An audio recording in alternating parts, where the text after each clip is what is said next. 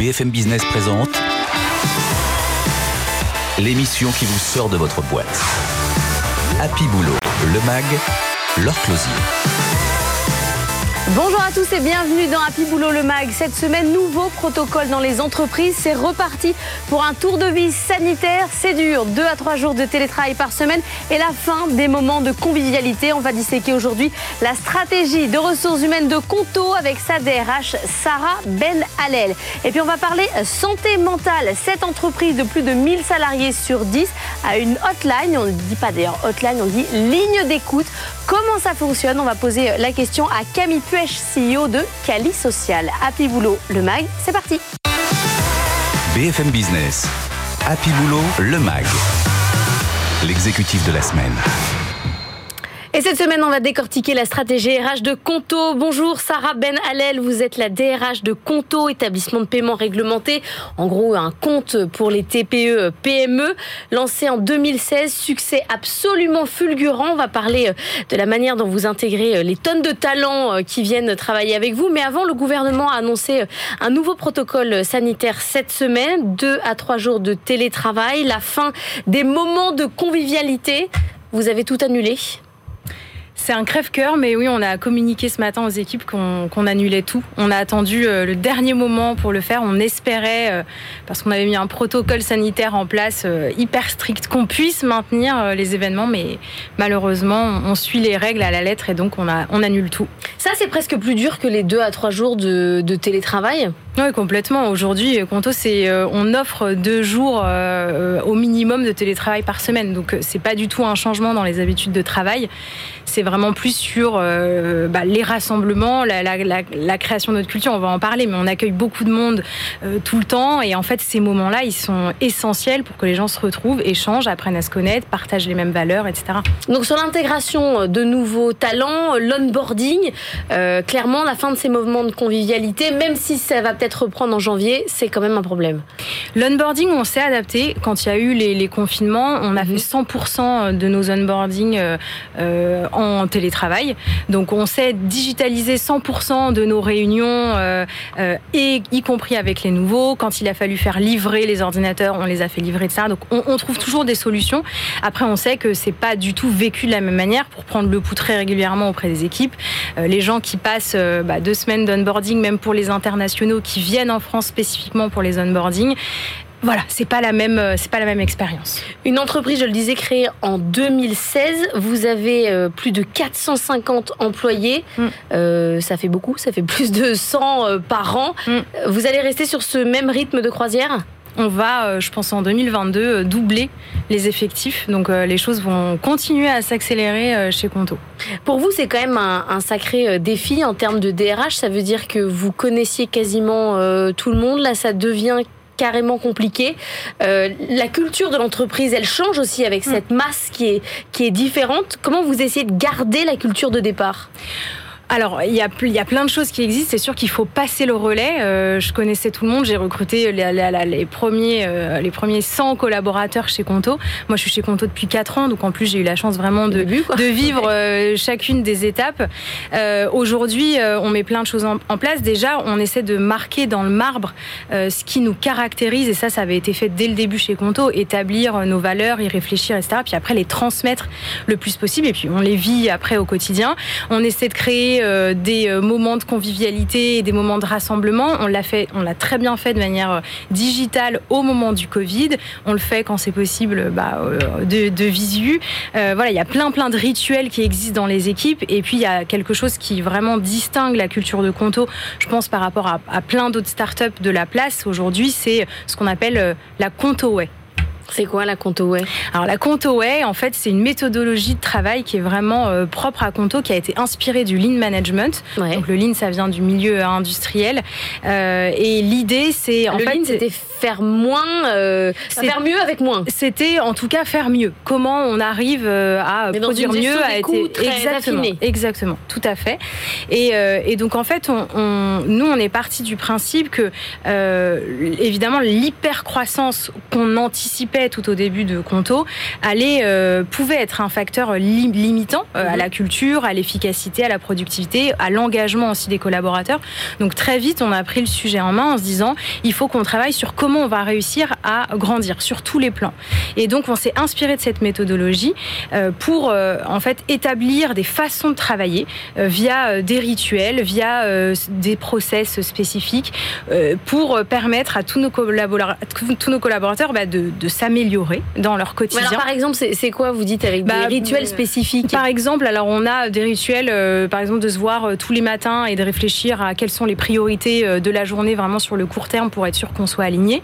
Il y a travailler sur en fait comment on arrive visuellement à s'accorder sur quelles sont les priorités et est-ce qu'on est sûr d'être bien alignés tous et avancer dans le même sens. C'est de travailler sur ce qu'on appelle du one piece flow. Donc en gros, on, gère un projet après un projet pour être sûr de pouvoir. Ça, c'est dans un monde idéal. Hein, évidemment, euh, je vous cache pas que dans la réalité, on a beaucoup de choses euh, qui, qui émergent dans l'opérationnel, mais en tout cas, on essaye de focaliser notre énergie et nos ressources euh, sur des projets qui viennent s'enchaîner les uns après les autres pour pouvoir garder un maximum de concentration. Et il y a vraiment cette dynamique, je pense que le plus important, c'est cette dynamique d'amélioration continue. Donc ce qu'on fait, c'est que quand il y a un problème, quand on estime qu'on a fait une erreur, qu'on n'a pas bien fait, on s'arrête, on se pose et on réfléchit tous autour de la table pour savoir comment on peut s'améliorer et comment on peut changer les choses. Et donc ça, ça nous permet en fait en, continu de changer la façon dont on travaille chez Conto et d'améliorer euh, nos process, euh, nos outils. Euh, et vous n'êtes pas du coup dans la surcommunication? Au contraire, je pense qu'on ne communique pas assez. C'est-à-dire qu'on doit beaucoup euh, expliquer aux candidats euh, que ça fait partie de la culture de la boîte, que les gens sont formés en interne et que d'ailleurs on s'améliore sur ce sujet. On a recruté quelqu'un qui s'occupe de la formation interne euh, de 100%. Donc l'objectif en 2022, c'est vraiment que 100% de nos compteurs soient formés sur la comptoe et sur ces méthodologies de travail.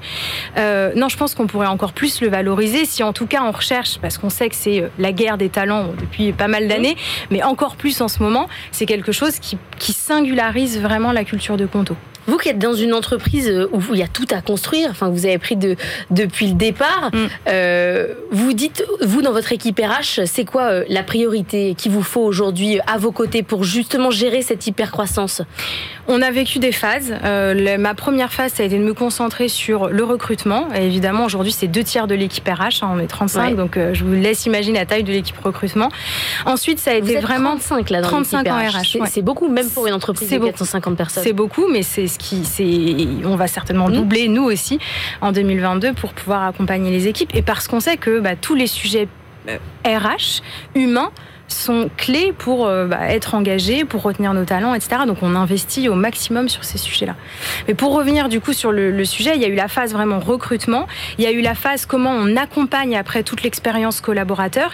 Et là aujourd'hui, euh, je suis plus dans une phase de comment j'arrive à m'entourer d'experts sur les sujets.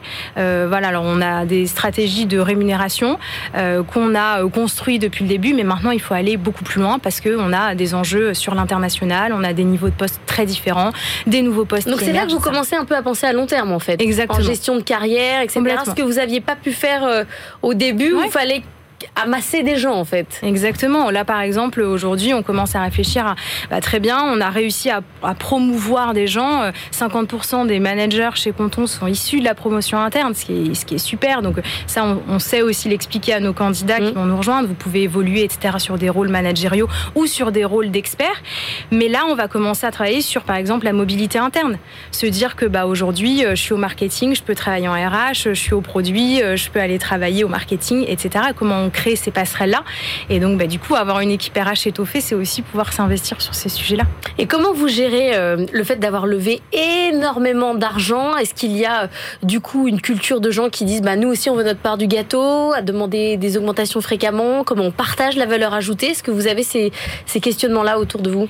Il y a beaucoup de pédagogie à faire euh, autour de, de, de la rémunération. D'ailleurs, on, on, a évoqué très récemment le sujet. Je pense que personne n'est jamais jamais hyper satisfait de son salaire. On veut toujours un peu plus. Ça fait mmh. partie des règles du jeu. Maintenant, c'est comment on arrive à expliquer comment sont construits en fait euh, les choses. Et donc, on apporte un maximum de rationnel en disant, bah voilà, on regarde le benchmark externe. Euh, nous, on regarde, on a énormément de candidats euh, qui sont en process d'entretien, donc on récupère aussi de la donnée sur les salaires.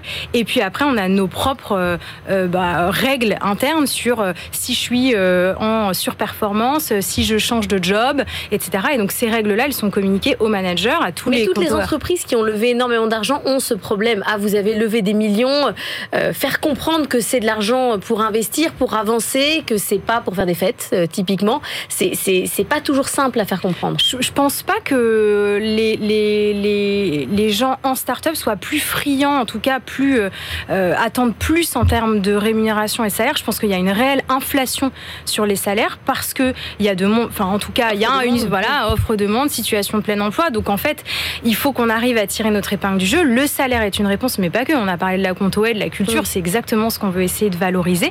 Ce qui est sûr, c'est que mon rôle euh, et le rôle des startups, c'est de se dire, OK, comment, comment j'arrive à, maîtriser cette inflation? Parce que ce serait aussi une réponse facile, finalement, de dire, ah bah pas de problème, porte ouverte, nous on paye très très très très bien, bien au-dessus du marché, comme ça on sait que les gens viennent chez nous, mais on pense que c'est pas les bonnes raisons. En tout cas, ça fait pas partie de nos valeurs. Donc il faut vraiment garder ce juste milieu entre ce qui est juste par rapport au marché et puis comment les gens vont pouvoir progresser aussi par ailleurs. Qu'est-ce que vous essayez euh, d'attirer euh, comme talent euh, ceux qui voudraient aller chez Litchi ou ceux qui sont à la Société Générale et à la BNP et qui s'ennuient? Alors, on n'a pas de, profil type. Nous, on a, réfléchi à, à, plutôt à, des qualités chez Conto. On appelle ça le persona zéro. donc, des qualités analytiques, de curiosité, d'ouverture d'esprit, de remise en question. Enfin bref, il y a toutes plein, plein, plein de qualités qui, en fait, peuvent se retrouver dans tous les milieux. On est hyper ouvert. Globalement, on a quand même une équipe très diverse, des gens qui ont des parcours très différents des uns des autres, des gens qui viennent de grands groupes, de start-up. On a 30% d'internationaux, 40% de femmes, d'hommes. Enfin, je veux dire, globalement, la diversité en termes d'expérience, euh, elle, est, elle est réelle chez Conto et surtout, elle est essentielle parce qu'il y a des choses qu'on ne sait pas faire aujourd'hui. Donc, on a besoin d'aller chercher les expertises, notamment dans certaines entreprises qui peuvent être plus grandes, plus structurées, etc. Mais on a aussi besoin de garder euh, cet esprit euh, d'innovation, etc., qui fait, qui on retrouve peut-être plus dans les startups. Et c'est quoi, vous, votre défi RH pour 2022 je pense que il y en a plusieurs. Je pense que vraiment c'est de, de, de, continuer à, à, à, à à, construire l'identité de Conto euh, et sa singularité pour pouvoir attirer, mais aussi vraiment retenir, c'est hein, le, truc classique euh, des RH, mais retenir nos, nos meilleurs talents.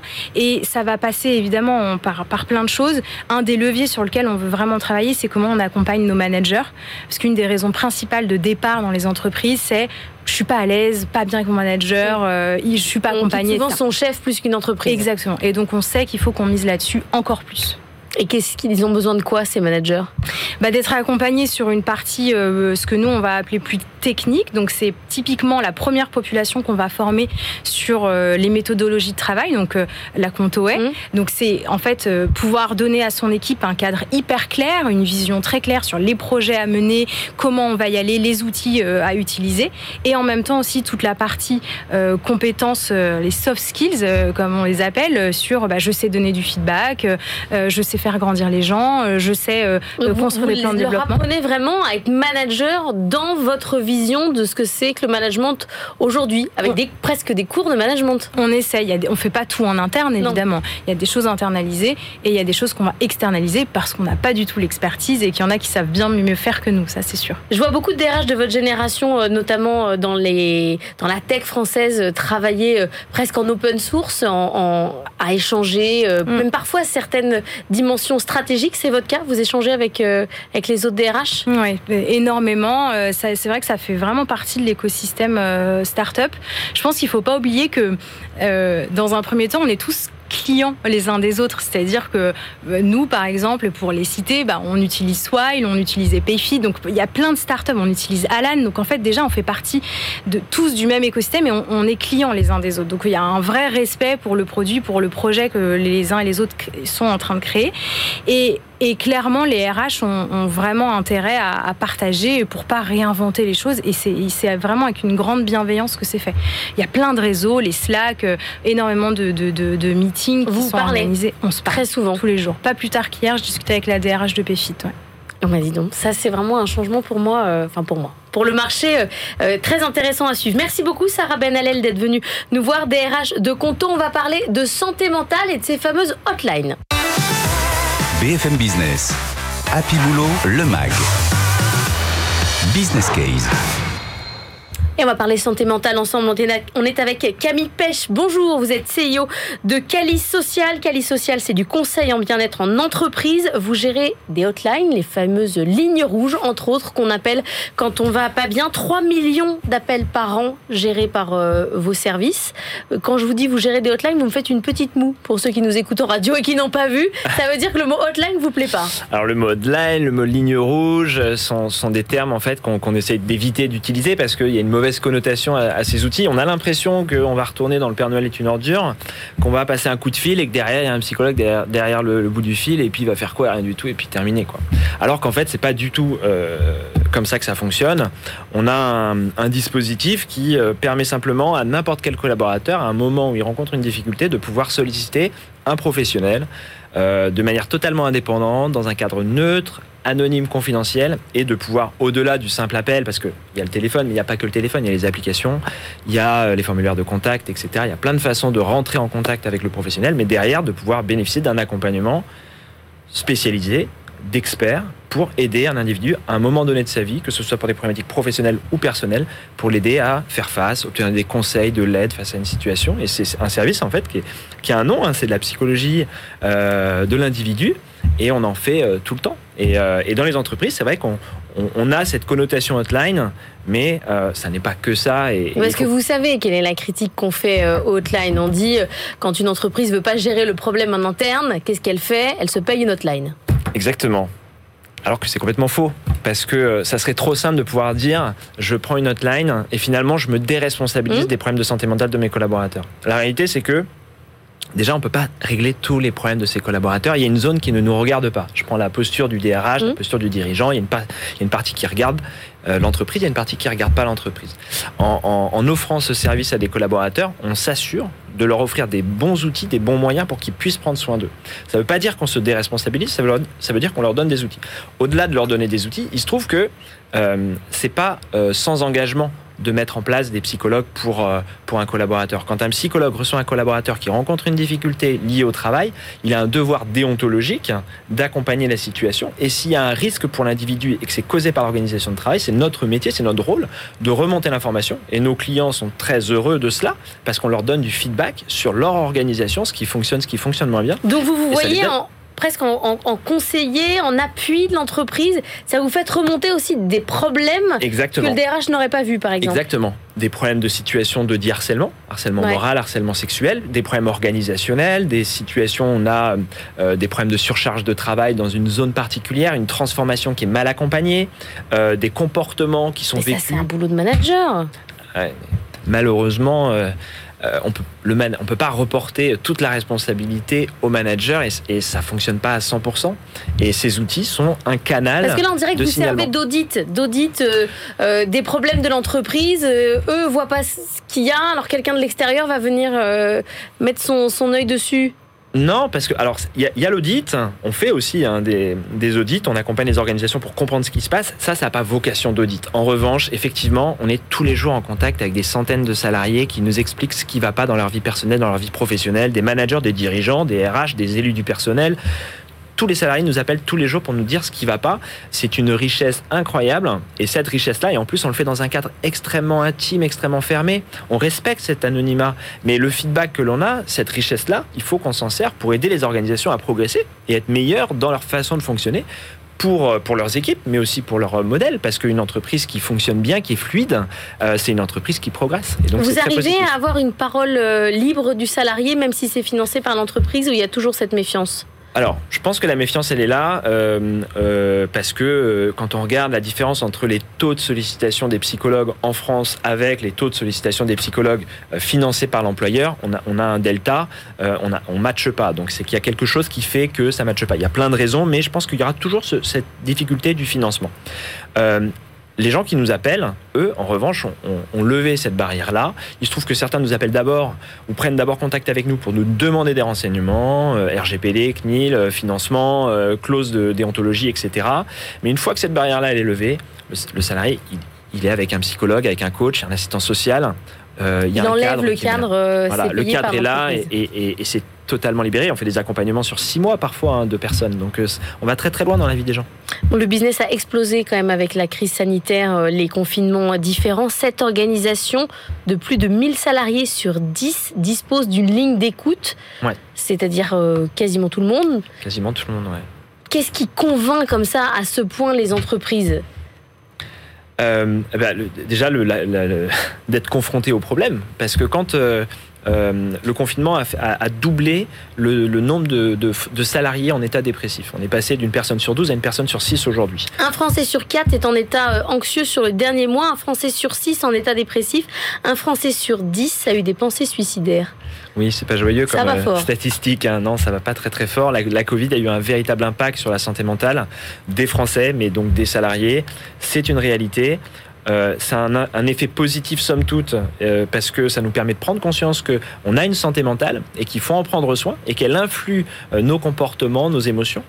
Euh, donc ça c'est le point positif. Le point Ça, négatif, c'est nouveau. C'est nouveau. C'est une prise de conscience. Moi, ça fait 13 ans que Rien que j'accompagne. le mot santé mentale, on l'entendait pas avant dans l'entreprise. Alors, moi je l'entendais. bien-être. Oui. Vous êtes un Moi je professionnel. l'entendais beaucoup. mais mais- moi j'entendais bien-être, j'entendais pas santé mentale, avec une connotation d'ailleurs un petit peu difficile, santé mentale. Oui, alors et après il y, a la- il y a la casquette française aussi où voilà on a des non mais il y a la folie derrière sujet. qui fait peur et qui... euh, C'est vrai, vous avez raison. Et alors, alors qu'en fait, euh, nous, euh, d'ailleurs, on va dire 100%, presque 100% des cas qu'on accompagne sont des cas qui sont pas adaptés pour aller en hôpital psychiatrique. hein. Nous, on Non, accompagne des gens normaux, vous, Mm. moi, euh, et tout le monde a des états dépressifs qui évoluent, qui montent et qui descendent euh, toute l'année. Mm. On a des périodes avec euh, un peu Et plus de tendance dépressive et on s'en sort. Parfois, c'est un peu plus complexe. Parfois, on cumule les, les facteurs négatifs. C'est le, le premier confinement, a été- ça a été le cas. Le quatrième confinement aussi a été très impactant. Il y a eu plusieurs facteurs négatifs qui se sont regroupés. On est dans une période avec beaucoup de facteurs négatifs. Ça se répercute sur les gens. Et dans ces moments-là, c'est important d'avoir quelqu'un pour nous aider, quelqu'un qui a le temps, quelqu'un qui sait faire, euh, quelqu'un qui met un cadre. C'est pas simple. Le manager peut pas le faire, euh, la famille peut pas forcément le faire si elle est là. Tout le monde n'a pas de famille. Euh, les collègues, ils ont aussi leurs propres problèmes. C'est un véritable métier et il faut déployer de la ressource pour le traiter parce que quand quelqu'un vient travailler dans un état avec une, sa santé mentale qui n'est pas au top, ça se répercute sur sa performance, sur sa santé à long terme et, et- et sur le collectif en général. Il faut le traiter. Le gouvernement a annoncé euh, en début de semaine euh, des nouvelles règles, deux à trois jours de télétravail quand c'est possible. Et surtout, je dis surtout parce que c'est ça qui marque le plus euh, les salariés qui sont déjà habitués en partie au, au télétravail. À la fin des moments de convivialité, vous aussi, vous avez annulé tous les pots de fin d'année. euh, Oui, alors c'est sûr, on, les équipes sont un peu, on est déçus parce que on, on attend ces moments de convivialité. C'est c'est d'ailleurs c'est c'est comme ça que maintenant on, va travailler beaucoup plus avec un travail hybride, avec plus de moments de convivialité pour renforcer l'esprit d'équipe. Donc tout le monde est impacté. Euh, la question du télétravail, je pense que chez, chez on a 600 clients, euh, c'est plutôt installé. Les boîtes qui peuvent faire du télétravail en font, donc j'ai pas l'impression que ce sera ce qui sera le plus impactant. Mais c'est vrai que tous les événements de fin d'année vont pas se faire, et ça, ça va être dommageable. Et, euh, et nous, ça va se répercuter aussi avec nos psychologues. hein. Euh, Très clairement, on, on- on s'attend à avoir euh, une, de doubler à peu près les sollicitations des salariés sur la période de Noël. Ah oui, par parce que là, à- vous voyez, ça, refait un, un- un coup de, un coup de mou, quoi, un coup de bâton. Tout à fait. Sur le moral, c'est compliqué. Ah, c'est sûr. En termes hum, d'âge, vous êtes plus sollicité par des jeunes, par des vieux, par des cadres, par des non-cadres? On dit plus vieux, on dit senior. Oui. Euh, alors, c'est les seniors euh, sur les sur les 12 derniers mois, les seniors ont, ont baissé. On a moins de, de proportionnellement. Alors, on a on a quand même doublé hein, euh, la sollicitation euh, globalement avec cette cette, cette situation. Euh, les seniors moins. Les jeunes, beaucoup plus. Je pense qu'il y a une acceptation chez les jeunes de ces, de ces terminologies santé mentale, de prendre soin de soi, de, de discuter avec un psychologue, avec un coach. C'est quelque chose qui est beaucoup plus accepté. Donc, les jeunes générations nous sollicitent beaucoup.